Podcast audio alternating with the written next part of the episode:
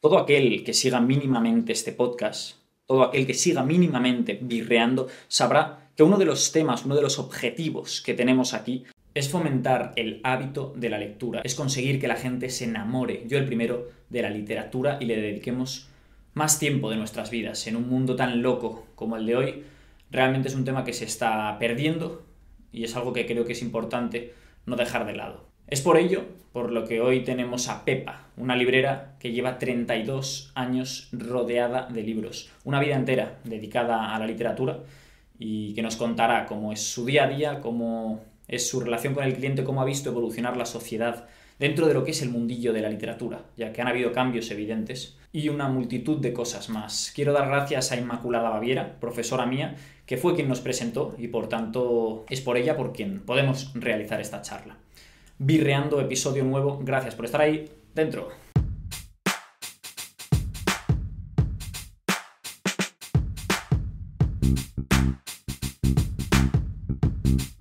Pues María José o Pepa, ya para empezar.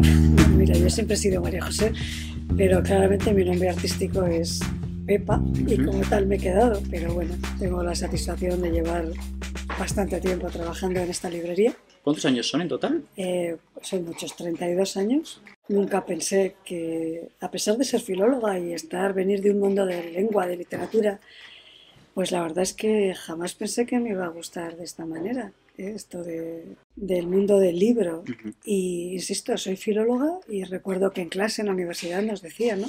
¿Alguno de ustedes ha pensado, en lugar de ocuparse o de prepararse para profesor, ¿alguno ha pensado en el mundo del libro, el mundo editorial? A mí eso, mm, pensé, tranquila, esto, esto, esto, va a tener un futuro para ti, Pepa. Esto, está, esto, tiene, esto por alguna manera te ha calado. ¿Y cómo te introduces en el mundo de...? De una manera totalmente ocasional. Yo preparo oposiciones año y medio eh, muy intensas, pero no, no pude sacarlas, no, no, salieron, a pesar de la intensidad y de la profundidad con la que preparé esas oposiciones.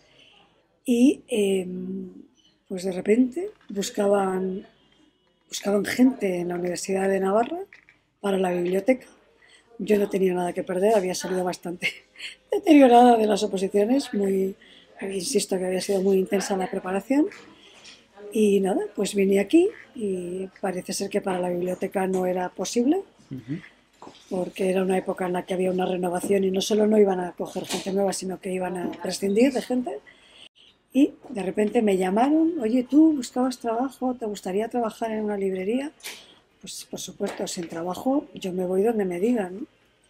Y tuve la suerte de empezar a trabajar y darme cuenta poco a poco de que, bueno, como dicen ahora, fuimos fluyendo el trabajo y yo, pero de una manera impresionante. ¿Cómo es el día de alguien que, que, se dedica a vender libros? Porque al final, pues llevas 32 años literalmente rodeada de libros. Te voy a corregir una cosa con todo el cariño y con todo... Adelante. Mm, vendo libros, vivo de la venta de libros. Pero mira, te voy a contar una anécdota. Mi madre en algún momento dado me dio a entender qué pena, ¿no? Te paga de una carrera y eres dependiente, ¿no? Hmm. Es que no soy dependiente, yo soy librera. Vale, el término es librera. Eso es una cosa que quería preguntarte. Librera, o sea, librera y vendo libros. Igual que una farmacéutica vende medicamentos. Pero en esa venta está la recomendación. Mucho más romántico realmente el Está toda la parte humana y cultural, porque tú recomiendas libros, pero muchas veces el, el cliente te habla de tantos libros, te abre tantas puertas de sus lecturas, de sus intereses. Soy un poco pantoja en el sentido de que a mí me ha formado el público. O sea, yo cuando entré aquí aprendía de los profesores, aprendía de los alumnos, porque era gente que leía muchísimo, muchísimo. Yo, libro que vendía, libro que yo me leía, hmm. porque sabía que detrás de eso había un futuro, eh, ya no solo de venta, sino intelectual. Yo tengo que decir que a pesar de la carrera, no he sido muy lectora. En mis años infantiles una barbaridad. En mis años juveniles una barbaridad, porque en casa de mis padres había una buena biblioteca. Porque mi padre siempre se ha ocupado de que estuviera la librería, las estanterías no estuvieran vacías. ¿no? Y era la única manera de poder entrar a su despacho. Si entrabas por un libro, eso estaba, no, había veto, o sea, podías entrar. ¿no? Pero llegó un momento en el que no. Incluso en la carrera pues leía los obligatorios, los que me servían para examen y a malas, a malas penas, ¿no? Hombre, todo el mundo tiene, todo el mundo tiene etapas, yo creo, en ese aspecto, ¿no? De, Pero de leer menos. Tuve la gran cosas. suerte, la grandísima suerte, de que cuando entré aquí todo era universitario, pero tenía a mi jefa Pili Arroyo, que era, yo le llamo mi trampolín de, mi trampolín de algodón, pues empezó a decirme, Pepa, venga, quiero que esto se convierta, empieza a leer. Y recuerdo perfectamente los dos primeros libros que no había prácticamente en la librería, que eran las historias de Obaba, o Acoa, Ujú. y El Cenador. Me impactaron tanto, me gustaron tanto, que fueron mis dos primeros libros que tuve que colocar en una mesa enorme llena de libros de derecho. Entonces ya empecé a hablar con mi otra compañera y yo decía, ¿me haces estos huecos aquí? Entonces yo recuerdo perfectamente, fueron dos libros de novela. Bueno, pues pasé de dos libros de novela a toda la mesa enorme de novela, ¿no? Eh, también es verdad que hace 32 años había muchísimos libros, pero te puedo confirmar que se llegaba a conocer bastante el mundo de la literatura. Hmm. Es imposible. o sea, Ya. Es materialmente imposible. Yo creo que en cierto Ujú. modo sea... Hay una fotografía que vi en su momento que eran los libros cayendo en cascada, pero vamos, en cascada no parecía aquello. Es imposible, ¿no? Claro. Y a veces los clientes te dicen, ¿pero esto lo has leído? Y dices, no, no lo he leído. Es imposible. Es que no hay tiempo físico, Es evidentemente. materialmente imposible. Para eso está el librero, para sacar adelante los libros que los libreros consideramos que no pueden pasar en ese mag- magnum de- que además es que fluye, o sea, pasan, pasan, pasan, pasan, pasan y se van. Pasan pa- así tres meses, que es lo que supone una novedad en los libros. Entonces, a veces te da realmente lástima, porque es que hay libros que no has llegado ni tan siquiera a ver, Ya. a pesar de que tienes la suerte de que pasan por tus manos por primera vez antes que al público te llegan a ti. Y ves que, que, bueno, pues que no, una vez más no puedes hacer justicia a los libros. Luego, para que la gente lo vea, grabaremos la parte de, bueno, toda la librería en general, porque quiero que sean conscientes de la cantidad de libros que hay aquí, que es, que es loquísimo. Y claro, es que si tú vas contando cada uno de los libros que hay, me estoy fijando ahora y digo, es que aunque, aunque te leyeses uno por día, No, que es no, imposible, no, tampoco sí. podrías. O sea, realmente uno tiene que ser selectivo. Mira, para que veas la cantidad de libros que se publican ahora mismo, yo sí que era capaz de leer tres, cuatro libros. Bueno, yo tengo la capacidad de leer en diagonal, lectura rápida, y podía leer tres libros a la semana. Por lo menos mi interés y el interés de mis compañeras era a qué tipo de público le puedo dar esto, Mm. para qué edad, en qué condiciones, cuando me pidan. Ahora mismo es, es muy difícil. Claro. Y luego, pues, es verdad que los medios de comunicación favorecen ¿no? el conocimiento de muchos títulos, pero no dejan de ser títulos muy concretos, Claro. Más publicitarios, más comerciales. Y bueno, la labor del librero, insisto, y nuestra vida es buscar el libro que se descubre. El honor del librero es descubrir los libros. ¿Por qué? Igual es una pregunta un poco tonta, pero no sé si te has parado a pensar alguna vez por qué te gusta tanto leer, qué es lo que, qué es lo que te enamora o qué es lo que te enamoró de primeras eh, y te introdujo al mundo de la, de la literatura. Cuando estás leyendo un libro, ¿qué, qué, qué sientes que realmente te guste tanto? ¿Qué parte te gusta más? Pues fíjate, después de tantos años, lo sigo hablando con mis compañeras y con mis compañeros libreros de profesión. Y mira, he sacado en claro, de verdad, que a mí cuando un libro me gusta, es que me hace feliz. Y me hace feliz, mira, al comienzo es, es una, es una anécdota, pero para mí es vital, ¿no? Eh, yo me, me- los libros me llegaban de tal manera que venderlos era como venderme un poco yo. A veces me daba hasta pudor, porque me había gustado tanto el libro, que era como, mire, es que me ha gustado mucho, le va a gustar. Era como, como enseñar un poco mi yo, no sé, era Sí, una sí, cosa muy curiosa, ¿no? Y luego, pues, lo que te digo, fluyó, fluyó, fue como, para mí fue un flechazo, el libro, el mundo del libro fue un flechazo porque pues, encuentras tu media naranja profesional. Entonces, yo creo que de verdad que me hacía feliz, me hacía feliz recomendarlos, me hacía feliz descubrirlos, me, me suponía un revuelto, una vuelta en mi cerebro y en mi estómago muchas veces cuando me sentía identificada con esos personajes. A veces decía, mira, si hubiera leído este libro en esta situación la hubiera salvado mejor que como la Mm. salvé, ¿no? O de repente pues te das cuenta de la bondad humana. Me gustan mucho los libros que perfilan los personajes.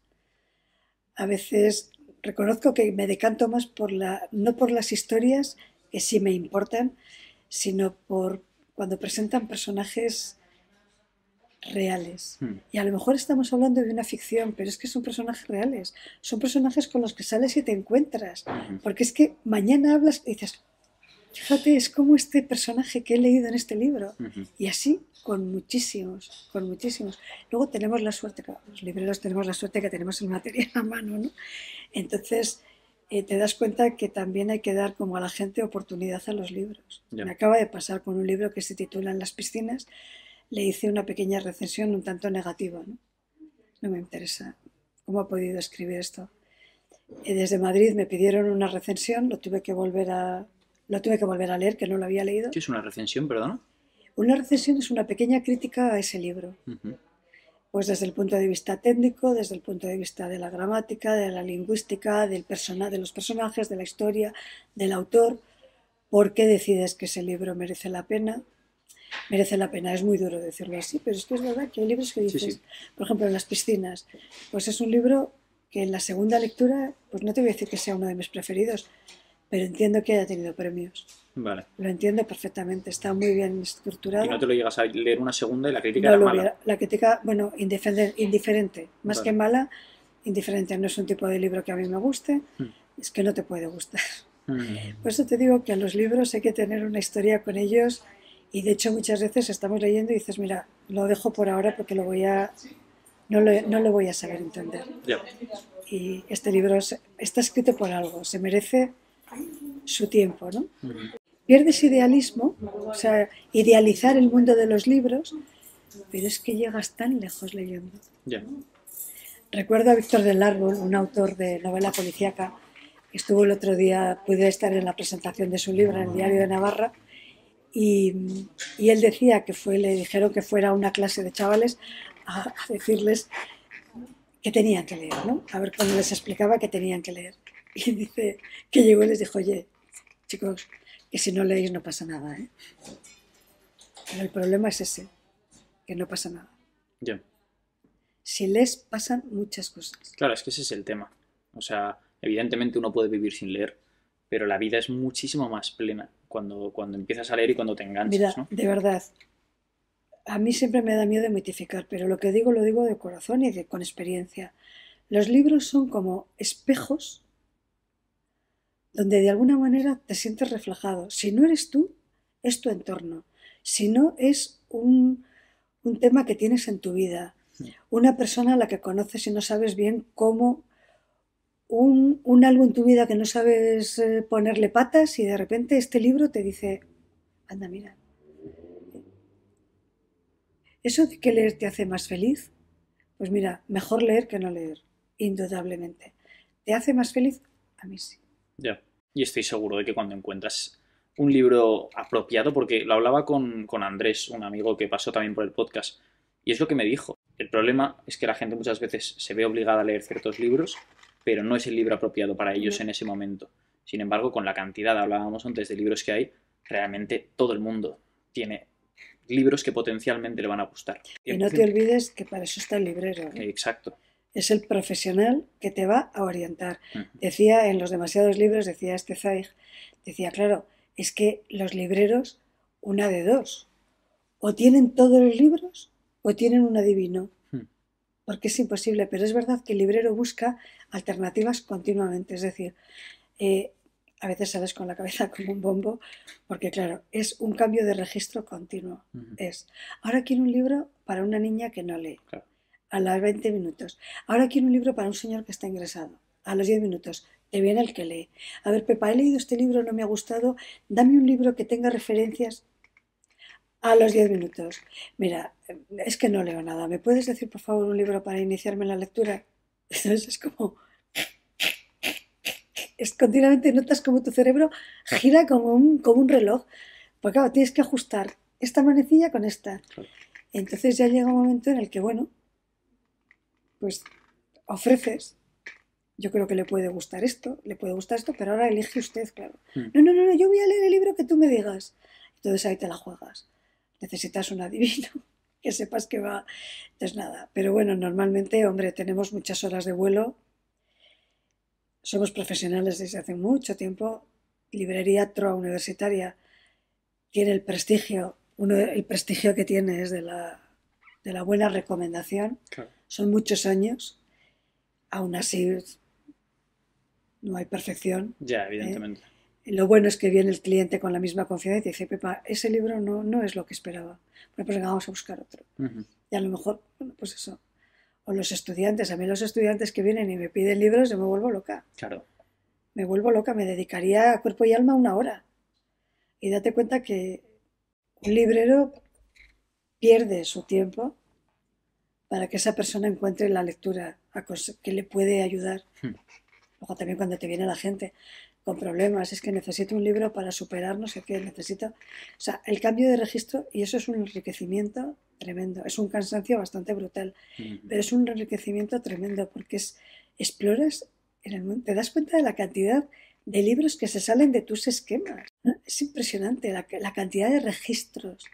Es, pues como loca, cada día cada día más. Luego te pediré que esto me apetece muchísimo y lo voy a dejar para el final, que hagas un poco, pues, literalmente esa función de, del librero, de recomendarme alguna cosa. Si quieres te diré, yo qué sé, mm, algunos autores que me gusten, por ejemplo, para que te hagas idea y, a ver qué conseguimos más o menos. Esto se puede parecer a un examen, te cuidado. No vaya a estas alturas a suspender, please. Sin, sin, ningún tipo de presiones y, y, de hecho nos guardamos el as en la manga de en un futuro, si quieres, si te apetece hablar sobre algún autor o un grupo de autores en concreto, eh, yo estaría encantado también. Si me dices, mira, realmente lo he estado pensando y yo qué sé, podemos hablar de Oscar Wilde eh, porque me inspiró mucho y tal y cual, pues encantadísimo. Volviendo al tema de, digamos, tu trabajo, ¿no? Me encanta porque veo que estáis aquí un grupo de cuatro o cinco personas, o más incluso. Eh, todas un poco el mismo perfil, ¿no? Que es gente, por lo que parece, por amor por la literatura, efectivamente, porque si no, no estás aquí. Y, claro, es muy bonito cuando compartes con alguien y, más cuando es laboral, cuando estás cada día trabajando en eso.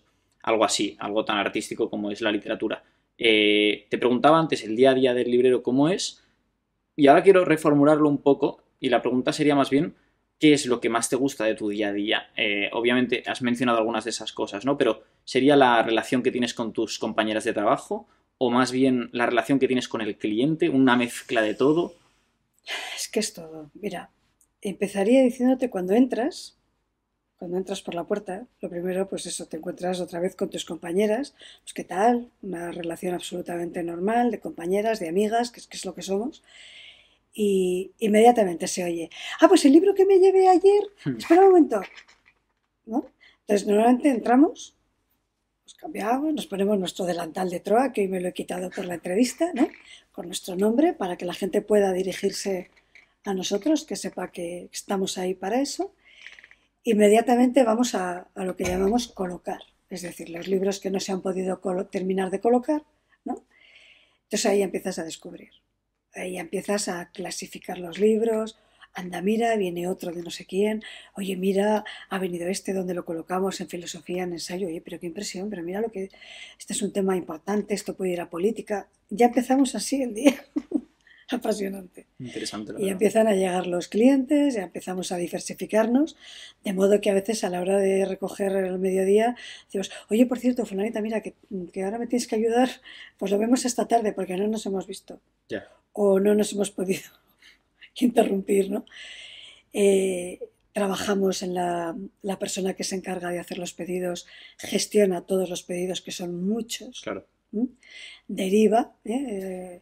los que se piden, las llamadas por teléfono de reclamaciones, eh, otra empieza, por ejemplo, hay una que está más dedicada a la creación de contenidos, es más la parte creativa, que se encarga tal vez un poquito más de cómo se van a hacer los escaparates, de qué campañas se pueden hacer. Por ejemplo, ahora la última que hemos hecho ha sido de libros pequeños para pensar en grande. ¿eh? Y entonces, bueno, pues ponemos una mesa con libros pequeños para pensar en grande, ¿no? Entonces, a veces cuando no lo hacemos, los propios clientes nos dicen, oye, ¿qué pasa? ¿Qué ha pasado, no? No hay ¿Eh? evento. ¿Qué está pasando, no? Entonces, bueno, pues luego pues estamos un poco más las que nos dedicamos, todas nos dedicamos al mundo de la venta, pero bueno, de la recomendación. Luego tenemos una suerte muy grande y es que en Madrid, porque nosotros somos un grupo de, de, de libreros, de librerías por toda España, entonces tenemos una cosa que es el Departamento de Estudios Bibliográficos, donde eh, colaboramos todos. Esta librería de una manera, la verdad, bastante especial, tanto la librería de Madrid como la de, pero es igual, todas, la de Barcelona, la de Granada, todas, porque la gran mayoría somos libreros de hace muchos años. Y tenemos la suerte de que la gente que entra en el equipo, eso lo, lo, perdón la expresión, lo mama. ¿Vale? Sí. Entonces, vamos hablando, leemos muchísimo. Pues la persona que le gusta más la novela costumbrista, la novela romántica, pues porque, pues venga, para ella, la, novela, la persona que le gusta más, ahí está Arancha, que es la encargada de almacén, la persona que le gusta más la novela policíaca, histórica, ahí está Isabel Tadeo. ¿eh? Eh, a mí me gusta más la novela intimista, más la novela un poco más de ensayo, más narrativa que novela, hmm. pues ahí está Pepa. Eh, luego tenemos dos personas dedicadas en cuerpo y alma a infantil. Cuando digo en cuerpo y alma porque son especialistas en infantil, pero luego leen novela como la que más, que son Isabel Rincón y Paula Núñez. Luego está dentro de esa parte creativa y más, un poco más alocada está Nerea. ¿eh? Sí, al mundo de la creatividad, de los carteles que son tan importantes tan importantes. Luego se encarga también ella misma de toda nuestra aparición en Instagram, todos mm. nuestros posts en Instagram. Pero vuelvo a remitirme al Departamento de Estudios Bibliográficos. Son orientaciones extraordinarias de cantidad de gente que lee los libros y opina sobre los libros, pero de una manera profesional. Mm. No vale, me ha gustado, no me ha gustado, me ha movido, me ha llenado. Mira, no me sirve. Yo tengo un público muy general y eso no me sirve. Necesito que me des las claves para recomendar ese libro que no voy a llegar a leer porque no voy a llegar a leer. No voy a llegar a leer. Hay una persona a la cabeza que es Carmen Juste, que con, pues, a través de internet, a través de mail o de WhatsApp o llamadas, oye Carmen, ¿qué interesa que lea? Nosotros publicamos bimensualmente una revista que la recomiendo vivamente, Selección Literaria, que es muy trabajada. Y la recomiendo vivamente, www.stroa.es no se puede prescindir. No se puede prescindir. Todos estos links, para que la gente lo sepa, estarán en la descripción. Pero indudablemente, pero no se puede prescindir porque es una buenísima ayuda, es un trabajo profesional maravilloso, puesto al servicio del lector, ya no del cliente, sino del lector. Y es, estupendo, es maravilloso. ¿Cómo ves mm, la evolución de la sociedad? Porque al final, 32 años, pues viendo entrar y salir gente y compartiendo algo como, como lo definías antes tan íntimo, como es la, lectura de cada uno, que al final en cierto modo te define como es una persona. Em, ¿cómo, ves que haya cambiado la sociedad en este aspecto? ¿La gente lee cosas diferentes? Por supuesto. Y la gente escribe cosas distintas.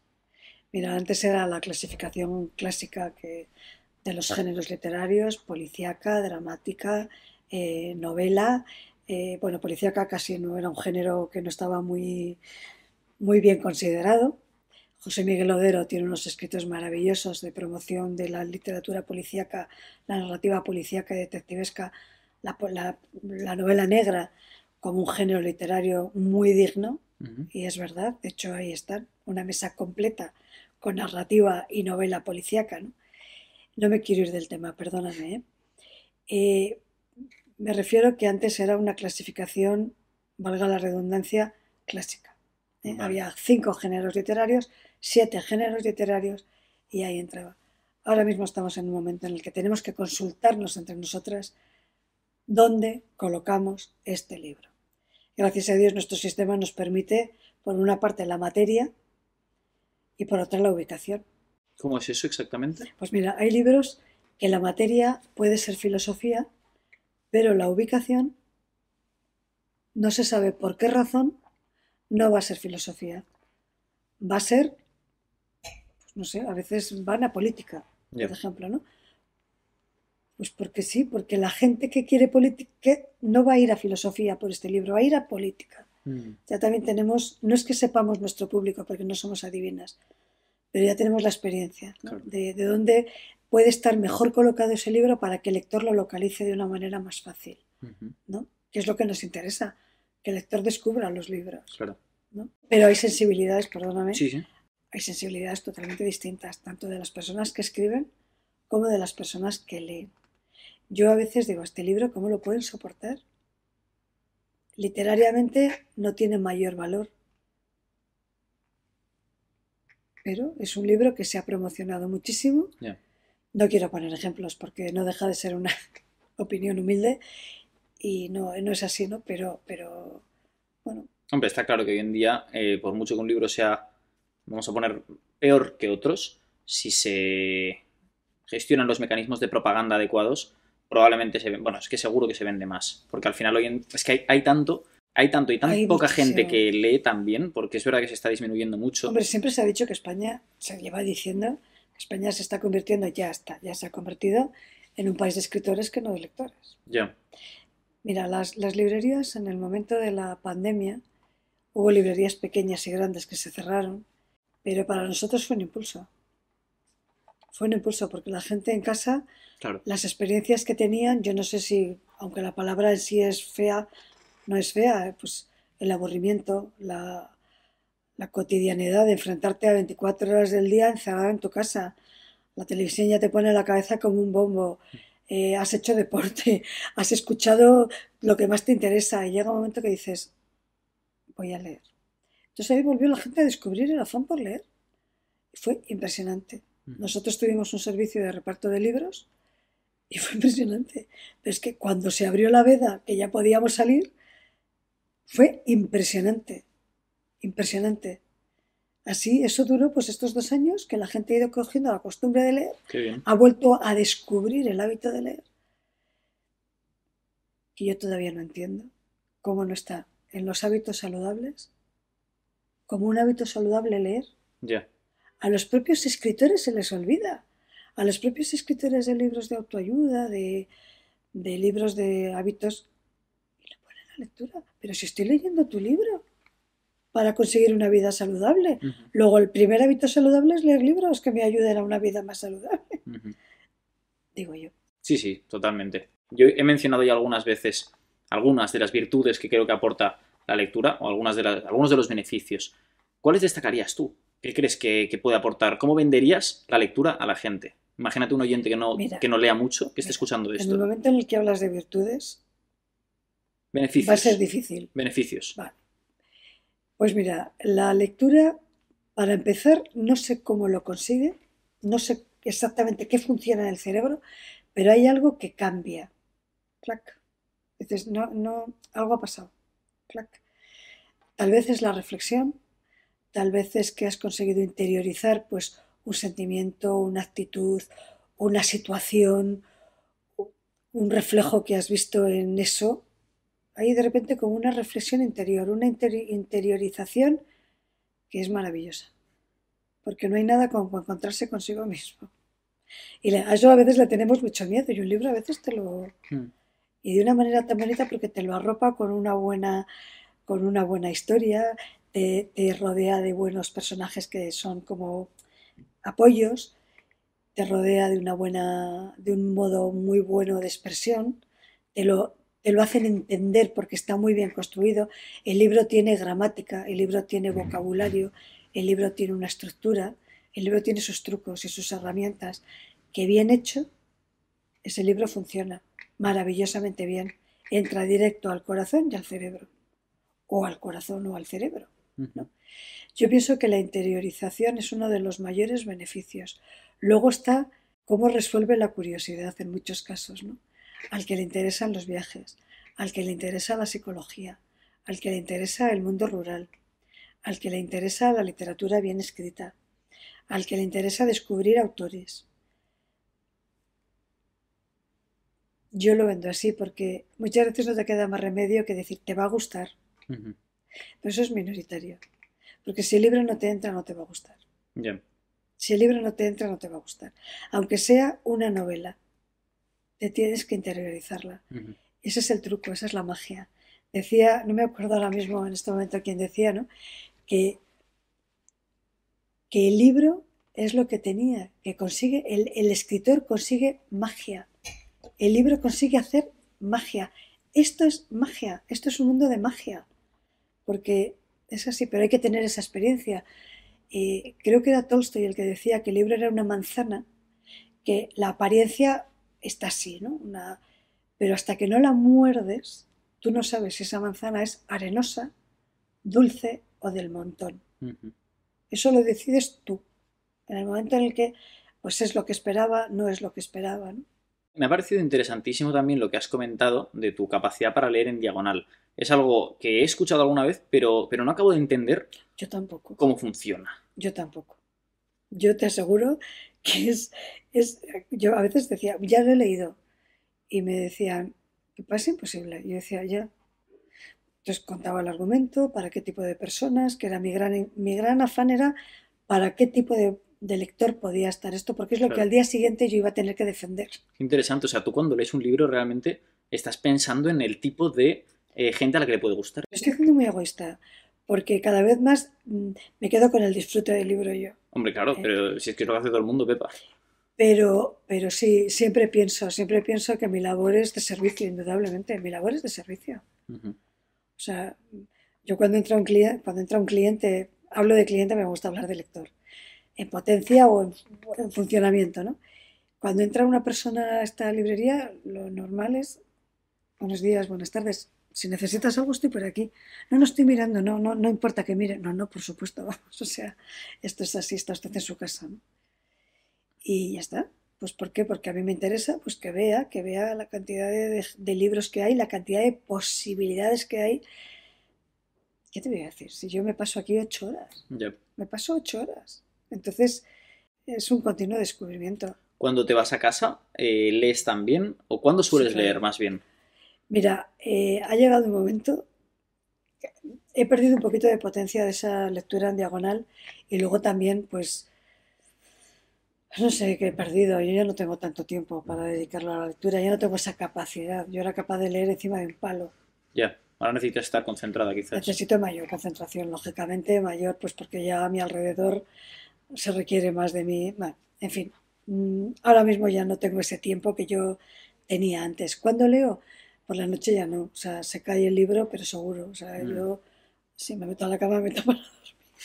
Porque es que es lo único que sueño, ¿no? A veces, ¿no? Eh, ¿cuándo leo? Los fines de semana. Y luego me gusta pensar que el tiempo de lectura es tiempo robado. Aunque sea 20 minutos, 20 minutos. Me Ya. saben a gloria, a gloria bendita. Para mí son los mejores, porque es donde me meto. Flash. Entonces ahí ya, eh, claro, también tienes una capacidad profesional. Entonces también ves venir al libro, en cierto modo, ¿no? Sí, un olfato, ¿no? Ya, un poco sí. Hombre, a ver, son poquito 32, 32 años. Un poquito sí. Vamos a ser honestos y sinceros. ¿Me confundo? Claro que me confundo, te lo acabo de demostrar, ¿no? En este libro, si no le hubiera dado una segunda oportunidad, pero enseguida piensas, bueno, pues este libro solo va a ser para gente que lea mucho, que esté Claro. muy interesado en la literatura. Pero bueno, ¿Y alguna vez has intentado escribir? no, soy, ne- soy negada. Pero negada y además perezosa. Esto Mm. sí que es una confesión de librera. ¿Sí? Bueno, a ver, es que A debe mejor- requerir un trabajo. A lo mejor me tendría que, que avergonzar decirlo. No, para a lo nada. mejor. Pero no, no, no, es que no me ha gustado nunca escribir, mi apellido es escribano. Y parte de a veces de mi, de mis bromas con mis compañeros de colegio eran escribano, escribano, escribirás mucho y bien. Pues no, pues no, no me gusta escribir. No se me da mal. Pero no se me da mal porque cuido la expresión, pero no, no sería capaz de... desa- O a lo mejor sí, no lo sé, no me he puesto nunca. Me he dedicado a leer. Ya, ya, ya, ya. Me he dedicado a leer y a admirar a los que escriben. Es que bastante es. Si, si hablábamos de Es que. un, es un regalo. Poder admirar a los que escriben. Date cuenta que se habla de la crítica literaria, pero hay críticos literarios profesionalmente dedicados a eso. Pero yo creo que los libreros somos los primeros críticos literarios. Porque no solamente leemos ese libro, leemos muchísimos que giran en torno a ese libro. Entonces, pasa que ahora, ahora hay, sí, tú lo has dicho y yo te lo remito, hay otra sensibilidad. Yo noto que cuando hablo de libros hay que prepararse de otra manera, ¿En qué sentido? porque hay que llegar a otro público. Yo cuando hablaba de literatura tuve que dejar de preguntar quién leía un libro al mes. Tuve que ir rebajando. Y ya llegó un momento que dije, ¿para qué voy a rebajar? Es que soy, soy tonta, pongo, pongo en problemas a la gente y me pongo en problemas yo. Está claro que la gente cada vez lee menos. Entonces la labor del librero, por ejemplo, mis compañeras que se dedican a la literatura infantil, es que te puedes imaginar la felicidad de los padres, de ver la felicidad de los hijos cuando que se van felices, que son niños que no leen, pero de repente mis compañeras les han dicho la posibilidad de este libro, de este otro libro, los niños eligen, se van felices. Sí, sí. Papá, entérate de si sale la segunda parte. Esa es nuestra labor. Crear lectores. Mm. Continuamente crear lectores, pero no, pero no como vicio, sino crear lectores. Gente que cuando pasa, cuando ya viene la gente crecida, que llevo años, ¿no? Te dicen, no, Pepa, yo voy a leer lo que tú me digas, que tú llevas muchos años. No, no, no. Ha llegado el momento de que yo te diga libros que te pueden gustar y tú ya vas a decidir. Mm. ¿Mm? Esto con gente de 14, 15 años. ¿no?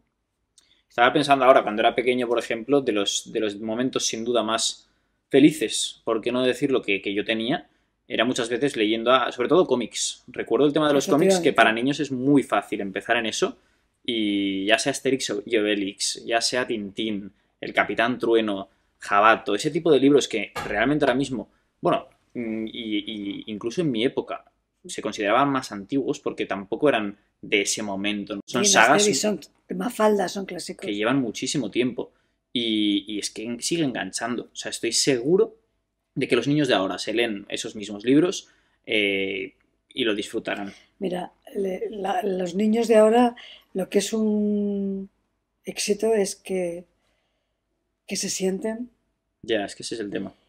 que se concentren en un libro. Porque claro, yo no estoy en contra de las tecnologías, sería absurdo, ridículo y sería del neandertal.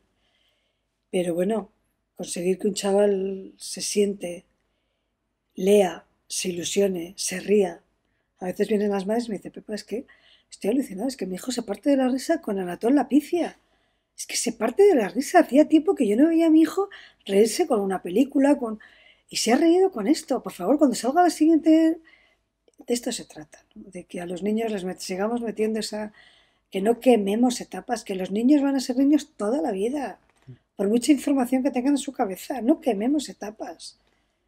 Las niñas siguen siendo románticas, los niños siguen siendo aventureros, que me da igual lo que me digan, lo que me tachen, es mi experiencia, ¿no? Sí, sí. El transhumanismo, pues yo sigo viendo gente que se emociona, gente que llora, gente que su que no, que el- y los libros contribuyen, la lectura contribuyen al cono- autoconocimiento sin lugar a duda, sin necesidad de leer tu libro de autoayuda.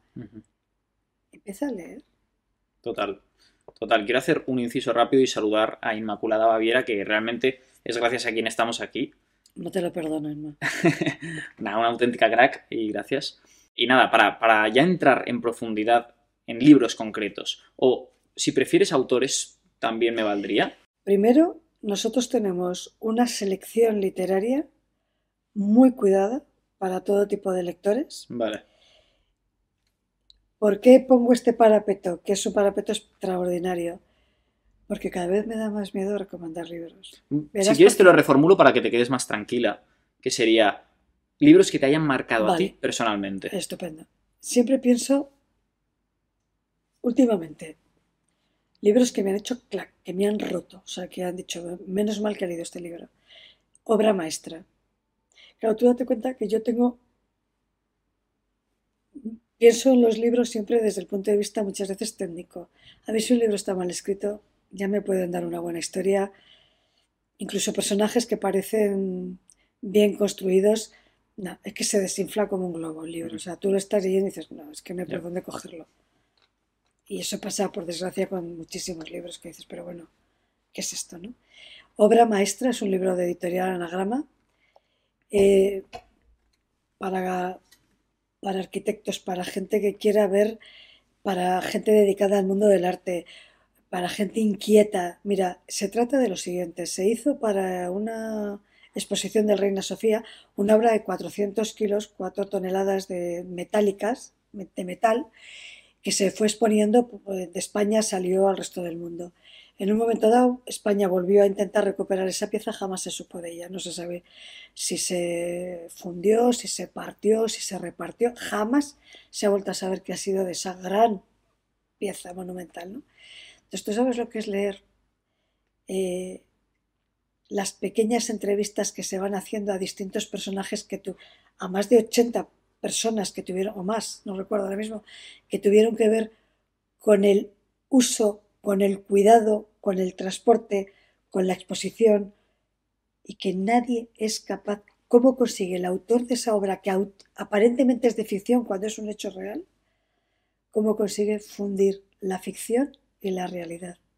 Y terminas el libro y dices, impresionante. ¿Cómo he podido leer hasta el final un buen volumen de libro?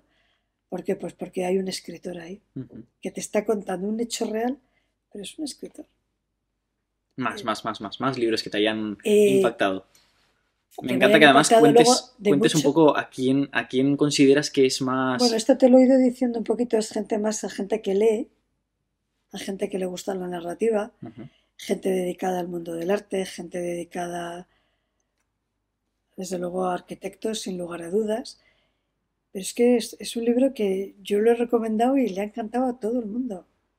A mí el tema de ficción en realidad me vuelve loca, porque esa picaresca en la literatura, decir, ¿me estás tomando el pelo? Por ejemplo, eh, Peluquería y Letras. Es un libro absurdo. Absurdo en el sentido, es un poco de Valle del estilo, un peluquero que termina el libro, pero ¿qué pasa? Es que está escrito, está bien contado, tiene la lógica de una buena novela. Entonces lo que ha pasado es absurdo, es humorístico, pero terminas y dices, muy buena novela. Otra, ese, ese para todo, para la gente cuando a mí me dicen, quiero un libro divertido, pues venga, o si no, un Enrique Mendoza, ¿no?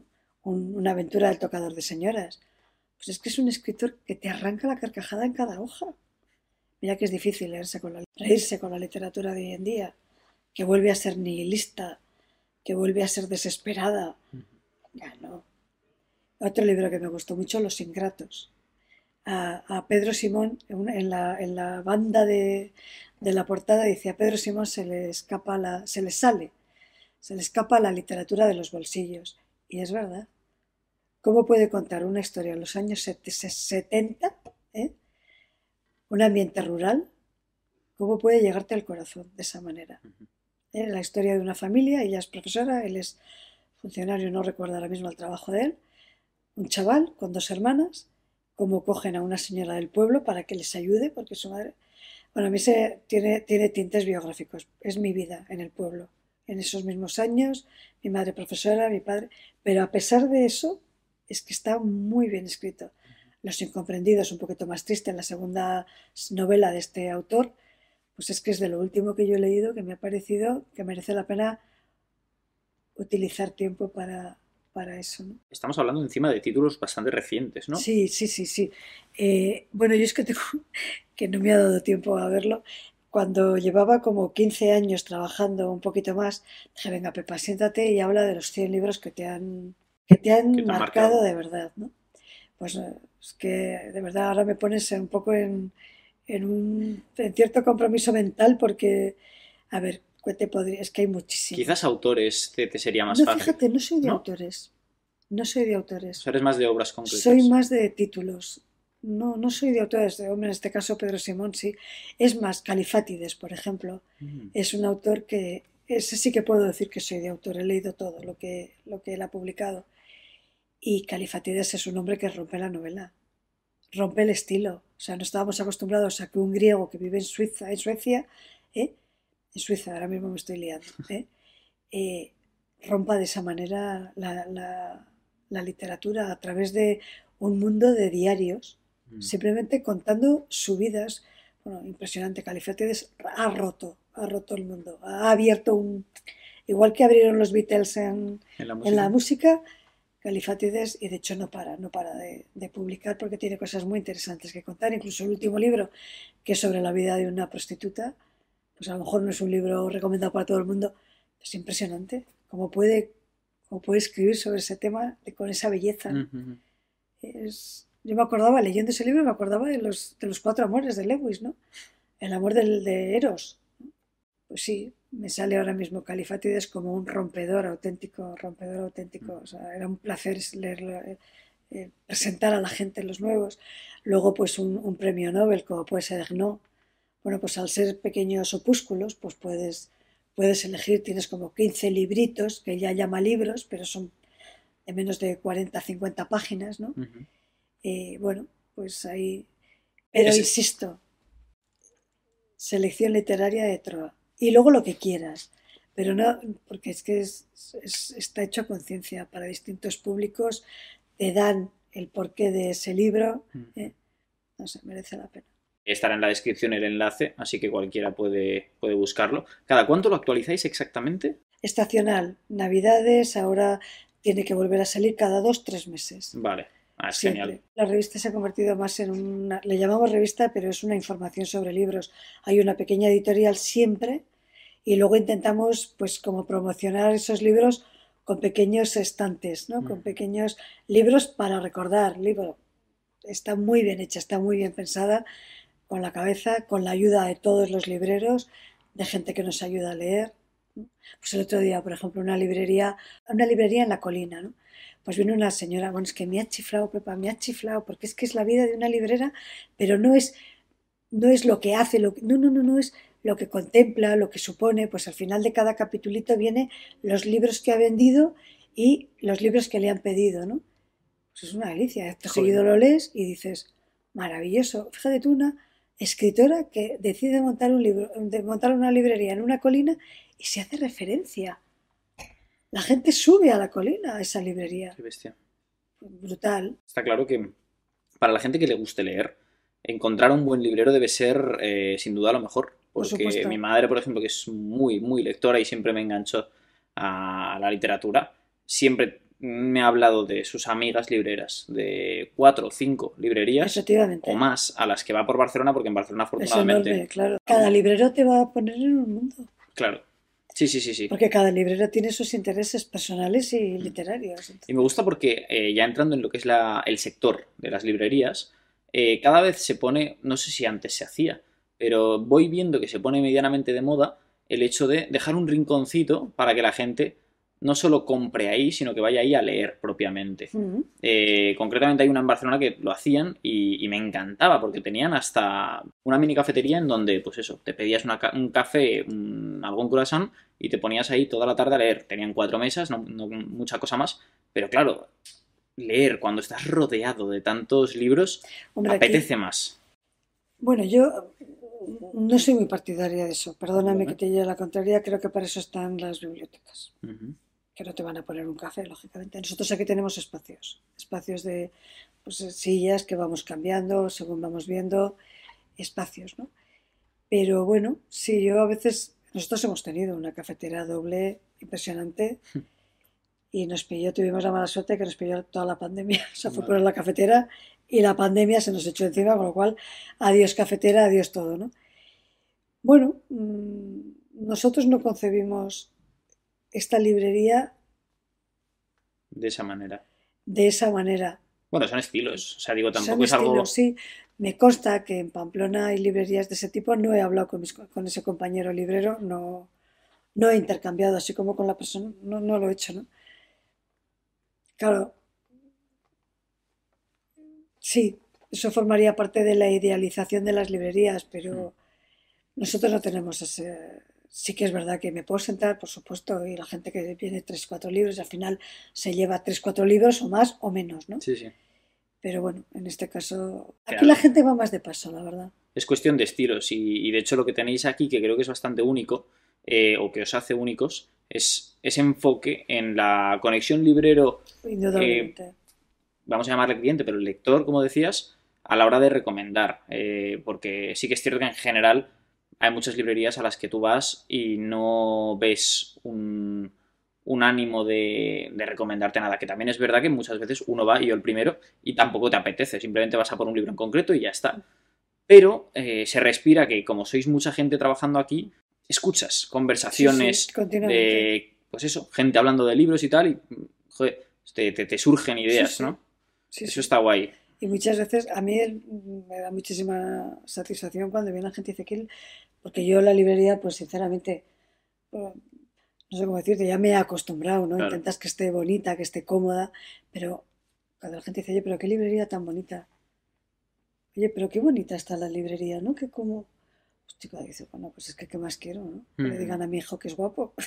¿no? Tal cual. Pues es que estoy feliz, o sea, que se vaya feliz. Luego también creo que hemos encontrado un sistema para los escaparates que tira mucho. Los escaparates, tal y como están montados, tal y como están pensados, tiran muchísimo Ujú. también, ¿no? Entonces, bueno, pues entre la gente, oye, tenéis en el escaparate esto.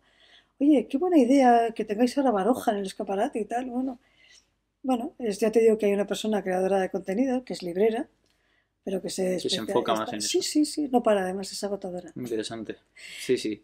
A mí también me gusta mucho el tema más innovador y, y entiendo que cuando, si es una persona así, pues también es algo que adicta Sí, yo que estás siempre veo, cuando pensando las veo en el ordenador, ¿qué estáis haciendo ahora? ¿Qué estáis? Ya para culminar un poquito, Sí. tema, tema futuro. Hemos hablado de cómo ha ido cambiando un poco la sociedad. Si bien es cierto que estos dos últimos años pues, ha aumentado, eh, al menos con vosotros, la demanda, ¿cómo, cómo crees que, que es muy difícil? eh? Porque con la inteligencia artificial, a saber en 5 años o en 10 años cómo está el panorama, ¿no? Pero ¿cómo ves un poco el futuro, sobre todo de las librerías? Eh, porque también está el tema de que la gente muchas veces, yo también lo hago a veces, lee por, digamos, en formato electrónico. Eh, evidentemente lo mejor es leer en físico, ¿no? Pero hay ciertos libros que yo, por ejemplo, no he comprado, sino que quiero leerme antes. Y si me gusta, pues ya me lo compro Sí, sí. y tal. Lo ¿Cómo? he oído más veces, o sea, hay gente que utiliza eso, pero lógicamente, para mí, yo lo entiendo, es que yo tengo los libros a mano, el libro que yo quiero llevarme me lo llevo, lo leo, y encima es que es mi trabajo, o sea, que no esto. El futuro, pues mira, yo creo que todo es muy cíclico, aunque no soy marxista, ni mucho menos, pero yo creo que son oleadas, o sea, es un futuro, siempre hay que mirar al futuro, hay que vivir el presente, hay que mirar al futuro. Mm, ¿Quién nos iba a decir a nosotros que después de la pandemia íbamos a estar más, íbamos a vender más, la gente iba a leer más, dentro de que se lee poco, ¿eh? a la expectativa. De verdad, yo no soy ni adivina ni profeta, yo no lo sé, yo solo sé que llevo 32 años y esto no decae. A veces se pone más difícil. O sea, ya has vivido épocas eh, de He su- vivido épocas, sí, que la gente no leía, gracias, a ver, a nosotros nos iba bien, por la diversidad y por la profesionalidad de la gente, ¿no? Pero pues sí, ha habido épocas más duras. Tú date cuenta que el mundo del libro disfruta de un margen muy pequeño, Ya. bastante pequeño. A eso está, al fin y al cabo, esta librería es nuestra, es del grupo, ¿no? No está alquilada. Pero claro, pagar sueldos, pagar luz, pagar calefacción, tal y como está ahora, imagínate, ¿no? O sea, es para planteárselo. Es que es un local. Entonces, todo el mundo que entra, Pepa, qué envidia me da. Digo, sí, bueno, para, para, para, chata, que esto, esto va de otra manera también, ¿no? O sea, estamos viendo la parte bonita del libro, ¿no? Esto no deja de ser una empresa. Es decir, yo tengo un, tenemos un presupuesto mensual que hay que sacar adelante. Por eso te digo que muy bien estarte tres horas, pero yo necesito que compres libros, porque yo necesito, eh, necesito esto, ¿no? Claro. Pero bueno, a mí me encanta y de hecho hacemos muchas fotografías con permiso de las personas, intentamos no sacar la cabeza de la cantidad de anécdotas y circunstancias que se dan en la librería de lectores, ¿no? Yo me acuerdo que un día un chico leyendo apoyado en un coche, digo, te prometo que no, salgo tu, que no sabe tu, tu cara, pero yo no me puedo privar de esto. O sea, que seas capaz de leer encima de un coche, o sea, apoyado en un coche. No, es que estoy esperando a un amigo y mira, mientras leo. Pues yo me dedico muchas veces y digo, pero ¿por qué no llevaré más una máquina de fotos? Porque a veces ni el móvil. Pero pues estar yo, puedo hacerte una foto, es impresionante. O el otro día en el autobús, pues una señora adelante con un libro y la señora detrás con un libro electrónico, ¿no? O sea, son circunstancias que dices, esto no cae, esto gracias a Dios no cae, todavía no cae. Hay futuro. ¿Cuánto? Yo qué sé. ¿Alguna otra circunstancia así graciosa que te haya pasado dentro de la librería? Pues hoy, por ejemplo, mientras un hermano leía, estaba buscando su libro, aquí uno ha echado la siesta. Tengo la foto. Bueno, es que es buen, es buen spot, ¿eh? La verdad es que yo cuando lo he El- visto he el dicho niño- aquí... El niño estaba leyendo, su hermano estaba durmiéndose prácticamente cayéndose de las escaleras. Y entonces le hemos dicho, siéntate aquí. Cuando nos hemos querido dar cuenta, estaba echando la siesta, Ya ves. tan plácidamente. Sí, sí. Y anécdotas, pues miles y miles. Yo cuando llego Claro, a lo casa me has siempre- contado es hoy. Pero entiendo Hoy, que cada día... continuamente. Yo, para mí, para mí, la mayor anécdota es la felicidad, la cara de felicidad de la cantidad de gente que cuando sale de la librería con un libro. Me voy encantada, me voy encantado. Muchas gracias por la recomendación. Y lo oyes a cualquiera de mis compañeras. ¿eh? Oye, nos vamos felices. Oye, volveremos, ¿eh? Oye, no conocía yo esta librería. ¿Cuánto tiempo años lleváis aquí? Pues 34. No me digas. Continuamente. El agradecimiento al librero es, es un triunfo, es una copa que te dan cada día, de verdad. Sí, sí. Es que es labor hecha. Es trabajo bien hecho. Yo muchas veces me voy y les doy la enhorabuena a mis compañeras. Y de verdad es que es un placer estar con vosotras. Es que da gusto trabajar con libreras, ¿no? Con gente... Es así. Oye, que me ha dicho esta señora que... Pues es que te lo has ganado a pulso. Es que ha sido maravilloso. Interesantísimo, Pepa. Eh, muchísimas gracias por, contar tu experiencia y sobre todo también por alumbrar un poquito. Eh, en general aquí pues los oyentes suelen ser, hay de todo, ¿no? Pero en general jóvenes. Y intento encarecidamente pues que leamos todos yo el primero, porque hoy en día cuesta muchísimo, cuesta mm, enfocarse, eh, porque al final la lectura implica que te tienes que enfocar solo en una cosa, y hoy en día es, como digo, complicado, pero, pero bueno, te doy muchas gracias. son increíbles, hay que dejarse, hay que dejarse vivir por un libro. Dicho esto, eh, como digo, si en un futuro quieres hablar de autores en concreto o de algún libro en concreto que, te haya llamado la atención y quieras contar, estaremos en contacto. Ya estaremos en contacto. Por supuesto. Eh, como sabéis, podéis seguir esto por Spotify, Apple Podcasts, YouTube, e iVoox, que hemos vuelto a iVoox. Así que un placer. gracias a todos. Muchas gracias. gracias, Pepa.